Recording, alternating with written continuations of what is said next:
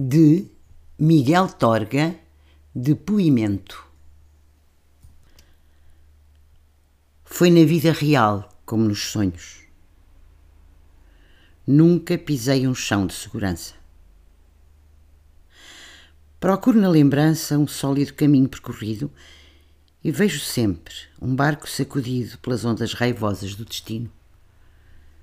Um barco inconsciente de menino, um barco temerário de rapaz e um barco de homem que já não domino entre os rochedos onde se desfaz.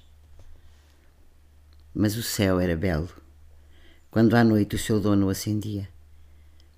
E era belo o sorriso da poesia e belo o amor, dragão insatisfeito.